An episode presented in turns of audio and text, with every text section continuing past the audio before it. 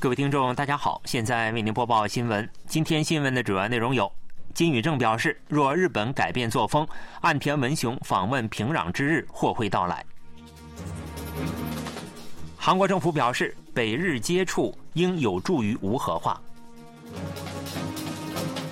北韩公开鱼鹰六导弹后，美国侦察机飞临韩半岛上空。以下请听详细内容。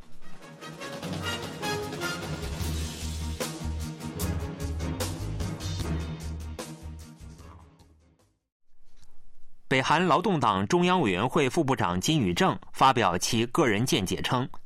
如果日本改变作风，岸田文雄首相访问平壤的日子可能会到来。北韩朝中社报道说，金宇正十五日发表谈话称，若日本摒弃对我们行使正当防卫权利妄加评论的弊病。不再拿已得到解决的日本人被绑架问题作为影响双边关系前景的障碍，两国就没有理由不能改变关系。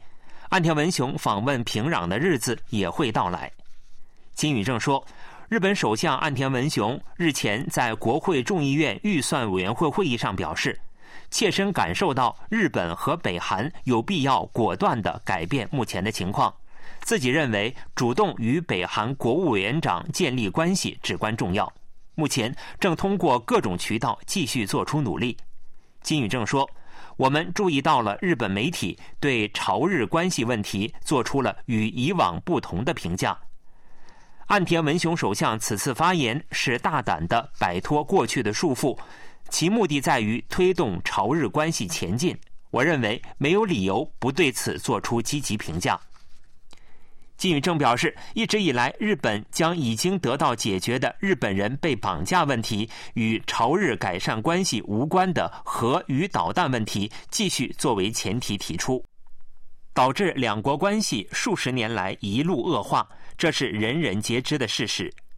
金宇正还说。只要日本勇敢的摒弃不合时宜的敌对意识和无法实现的执着，在相互承认的基础上，通过礼尚往来开辟改善关系新途径的政治决断，两国完全可以共同开启新的未来。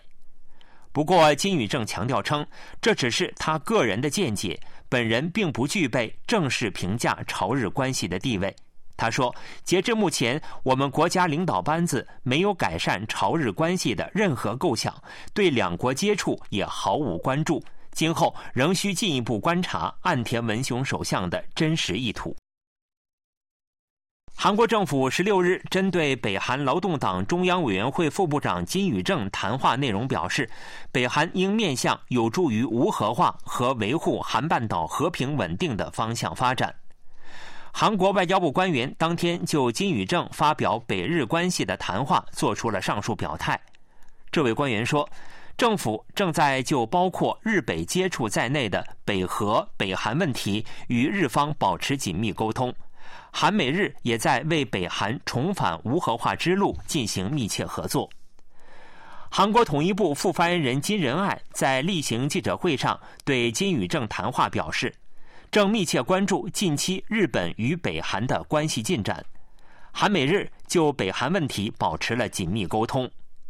金宇正前一天发表谈话称，只要日本不再提及北韩核岛开发和日本人被绑架问题，日本首相岸田文雄访问平壤的日子就可能会到来。日本政府极为关注北韩劳动党中央委员会副部长金宇正的谈话，并表现出慎重的态度。日本内阁官房长官林方正当天上午在例行记者会上表示，已经注意到金宇正的谈话。林方正就金宇正在谈话中表示日本人被绑架问题已经得到解决一事表示完全不能接受，无法予以同意。日本首相岸田文雄九日在国会众议院预算委员会会议上表示，为解决日本人被绑架问题，有意与北韩国务委员长金正恩举行首脑会谈，目前正在开展几项具体行动。岸田文雄并未提及各种活动是什么，但有观测认为，目前北日正在进行相关对话。英国《金融时报》当地时间十三日报道说，双方正在通过中国北京的渠道对相关对话中的部分内容进行沟通。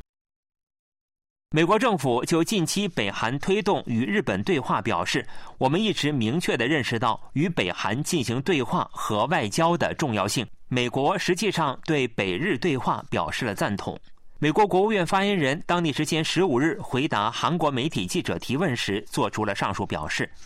发言人还说，有关日本和北韩外交方面的报道，应询问日本政府。有分析认为，美国政府上述表态可视为对北日对话作出慎重支持。美方未表明积极支持，有可能是考虑到北韩接近日本是为了削弱韩美日三方合作。另一方面，美方对双方对话持慎重态度，是由于北日沟通将有助于缓解韩半岛周边的紧张氛围，为营造对话局面起到积极作用。美国白宫官员也重申支持美国及同盟国参与北韩问题的原则性立场。白宫国家安全委员会东亚和大洋洲高级主任米拉拉普胡珀当天在由美国和平财团主持的印度太平洋战略两周年研讨会上回答相关提问时表示：“这是一个新闻报道，我们没有深入研讨。不过，我们支持美国和同盟国参与北韩问题。”拉普胡珀还说：“我们将与韩国、日本等同盟国保持紧密合作。”北韩国务委员长金正恩的胞妹、北韩劳动党中央委员会副部长金宇正十五日就日本首相岸田文雄日前提及的举行北日首脑会谈表示：“如果日本做出改善关系、开辟新道路的政治决断，双方可以共同开启新的未来。”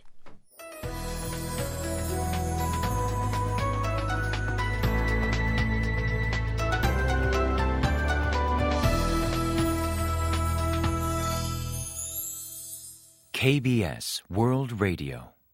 这里是韩国国际广播电台新闻节目，欢迎继续收听。北韩媒体公开新型地对舰导弹“鱼鹰六”之后，美国两架尖端侦察机同时飞临韩半岛上空。一家民间航班追踪网站表示，十五日上午，美国空军的 RC 一三五 V 联合铆钉电子侦察机、RC 一三五 U。战斗派遣电子侦察机同时出现在韩半岛上空。从侦察机的飞行航迹来看，R C 一三五 V 联合铆钉电子侦察机在韩半岛西海上空出现后，飞行至仁川前海和首都圈南部上空。RC-135U 战斗派遣电子侦察机从日本冲绳美军基地起飞后，在韩国首都圈南部江原道襄阳和东海上空盘旋。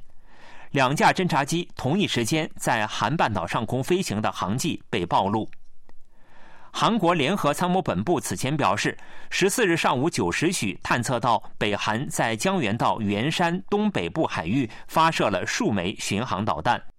据北韩劳动新闻十五日报道，国务委员长金正恩二月十四日上午指导海军新型地对舰导弹“鱼鹰六”验收试射。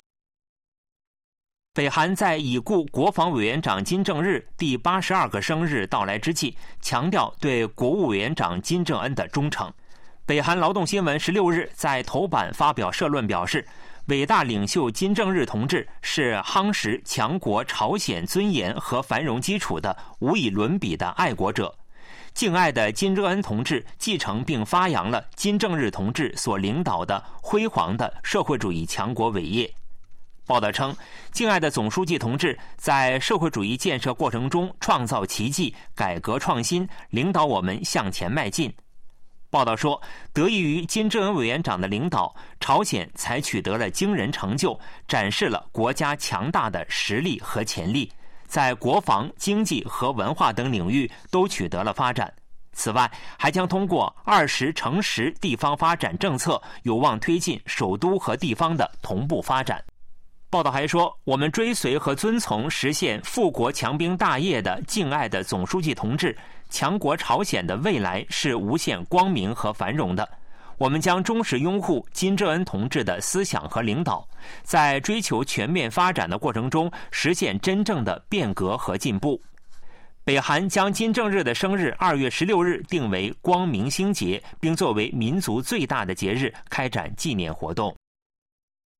今年是联合国人权理事会北韩人权调查委员会报告发布十周年。韩国统一部评价说，报告揭发北韩恶劣的人权状况，为提高国际社会对急需解决北韩人权问题的认识做出了贡献。韩国统一部副发言人金仁爱十六日上午在例行记者会上做出了上述表态。他说：“值得一提的是，报告建议应追究加害者的责任，这一点具有特别意义。”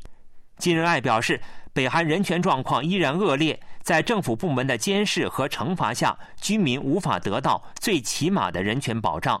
金仁爱说，敦促北韩停止开发加重居民生活苦难的核武器和导弹，为改善人权和民生问题做出正确选择。北韩人权调查委员会成立于二零一三年，旨在调查北韩人权问题，为联合国正式机构。二零一四年二月十七日，首次发布有关北韩人权问题的报告。内容指出，北韩有组织的、广泛的侵犯人权，并建议联合国安理会应将北韩人权问题提交国际刑事法院审理。新闻播送完了，是由于海峰为您播报的，感谢各位收听。